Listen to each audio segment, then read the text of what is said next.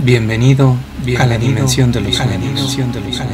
Ponte cómodo, ponte cómodo, escucha, ponte cómodo, escucha. Yo invito a la siguiente, yo invito a la siguiente ronda nocturna, ronda nocturna.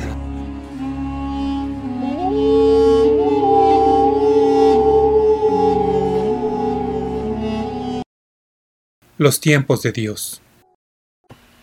Cabizbajo, meditabundo, caminando en la calle con rumbo a mi trabajo todo se presenta en escala de grises. Se suponía que el ejercicio me relajaría, o al menos me haría olvidar los problemas. No surtió efecto. Ya no soy un muchacho.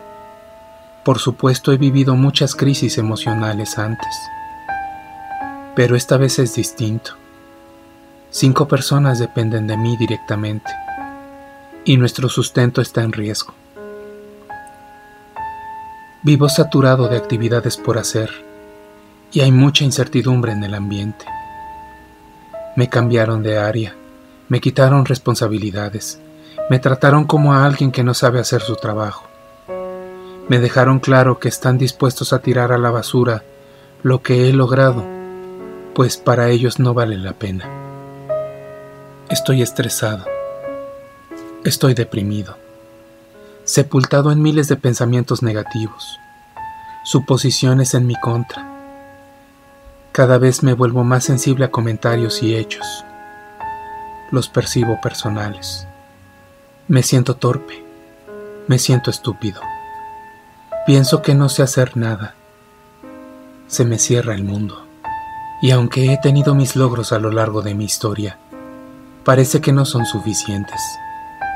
Pareciera que si pierdo este trabajo, no lograría colocarme en otro igual o mejor. Primero, por la edad. Segundo, porque mis actividades son endémicas de este lugar. ¿Qué pasará mañana? ¿Qué le diré a mi esposa, a mis hijos? ¿Qué vamos a comer? ¿Cómo vamos a sobrevivir? ¿Qué puedo hacer? ¿Me adelanto y busco trabajo antes de que me saquen? ¿O me espero hasta los últimos momentos? ¿Y si se enferman? ¿Cómo podrán dedicarse a estudiar con el estómago vacío? Nunca me han despedido. Yo siempre había sido quien se cambiaba de trabajo por mejores oportunidades. Pero ahora... Siempre que salgo del gimnasio, como algo. Me dirijo a unos tacos. Dudo merecer la comida. ¿Qué otra cosa me ayuda a superar la depresión? Siento cómo mi cuerpo produce ácido, principalmente por el estrés. ¿Y si vendo comida callejera con mi liquidación? Soy un fracaso. Soy un fraude. Paso frente al puesto, pero no me detengo. Veo mi teléfono celular y prefiero distraerme con un juego. Pokémon Go. Para mí se trata de caminar y coleccionar. ¿Qué hay de nuevo en el juego? Monitos que ya tengo, incursiones. Oh, mira, hay una incursión cerca que inicia en cinco minutos. Vamos. Dame una señal, aunque sea pequeña. Háblame. Me pongo en camino a la incursión. Llego al lugar y espero que inicie. Mientras espero, veo el juego y reconozco a un conocido de mi trabajo. Se acerca. Platicamos. Iniciamos juntos la incursión. Finaliza el juego. Pienso que derivado de este encuentro cambiará mi rutina de regreso, mi timing, Caminamos de regreso. Palabras huecas, temas intrascendentes. Mi rutina cambió desde que salí del gimnasio, así que me someto a este cambio en ruta y tiempo. Al cruzar una de las calles principales, escuchamos un golpe grande y seco en uno de los ventanales del edificio que estamos pasando en ese momento. Volteamos hacia arriba y vemos caer un colibrí al suelo, pequeño, inconsciente. Me bloqueé, no supe qué hacer, me quedé mudo e inmóvil. Otras personas, hombres y mujeres, se detuvieron a verlo tirado en el suelo. Nadie lo levantaba. Después de una oración explicando por qué había caído y dos más de conmiseración, seguían su camino. Casi lo pisaban. Yo me estaba odiando a mí mismo por esperar que alguien con una mejor moral hiciera algo. Cada vez me frustraba más conmigo mismo. ¿Cómo era posible que no hiciera nada? ¿Y si fuera mi hijo? ¿A quién tiene este animalito? Un sujeto lo agarró de una de las alas, lo levantó del suelo. El animalito volvió en sí y movió sus alas tratando de zafarse. Sabía que lo estaban lastimando. El sujeto explicó que su intención era dejarlo al lado del edificio, pues de otra forma lo pisarían. Menuda solución. Le pedí que me lo diera. Abrí la palma de mi mano y él dejó al colibrí en ella. Usé mi otra mano para asegurarlo y que no se asustara más. ¿Estás seguro? me preguntó el sujeto. Claro. ¿Cuál era la alternativa? pensé. Me alejé poco a poco del lugar, pensando cómo podría ayudarlo. Pensaba en darle azúcar disuelta en agua para que retomara fuerza y esperar a que él solo quisiera irse. Pero tenía que regresar al trabajo. ¿Sería explicable? ¿Y si le busco un veterinario cerca?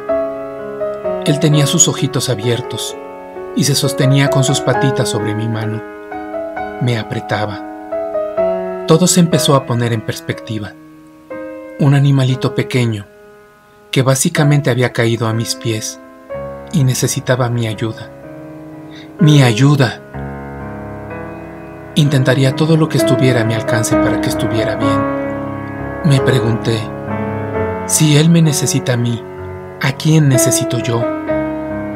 Ya había pensado en un plan, pero seguía reprochándome mi falta de acción inmediata. Ignoré completamente a mi compañero. Rumbo a mi trabajo, pensaba en regresar por mis cosas, sobre todo mi cartera, para poder pagar a un doctor.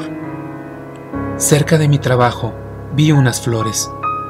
Pensé en acercar al colibrí para que él mismo tratara de alimentarse.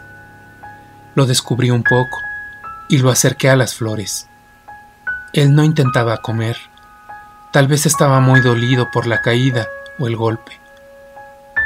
¿Cómo buscaría un veterinario si tenía mis dos manos ocupadas? Si le preparaba el azúcar con agua e intentaba dárselo.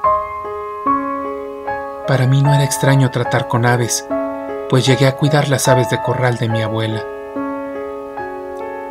Me estaba angustiando. Seguía intentando con las flores en lo que pensaba que hacer definitivamente. En eso se acercó una joven de 16 años, con sus grandes ojos cafés. Me preguntó, ¿Es un colibrí? Sí, le dije. ¿Qué le pasó? Se cayó. Está lastimado. ¿Puedo verlo? Esto no era un circo, pero accedí, pues sentí su preocupación. Ella lo vio. Papá, mira, es un colibrí. Indudablemente era el padre de la joven. Se parecían muchísimo. Él hizo las mismas preguntas y su hija le respondió lo mismo que yo. ¿Qué vas a hacer con él? Me preguntó la joven. Pienso llevarlo al veterinario. Ella volteó a ver a su padre y le preguntó, ¿Podemos llevárselo a la tía Lupita? Su padre puso cara de extrañeza, hasta que respondió, es verdad, ella es veterinaria. ¿Podemos? Me preguntó. Claro que sí, le dije. Ella acercó sus manos y yo le di al colibrí.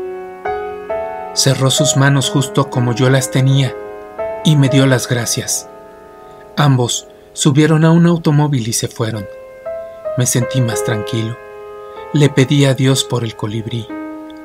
Esa tarde pude dimensionar de forma más cercana a la realidad mi situación. Me di cuenta de que mis problemas no eran de vida o muerte, que mientras haya vida, habrá un mañana. El colibrí había dependido de mí. ¿Yo de quién dependo para solucionar mis problemas? Regresé a mi trabajo, cumplí con mis responsabilidades y me fui muy tranquilo a casa. Conté el número de coincidencias que tuvieron que pasar para salvar al colibrí. Me quedé impresionado. En la noche le platiqué a mi esposa lo sucedido y comprendí que los tiempos de Dios son perfectos.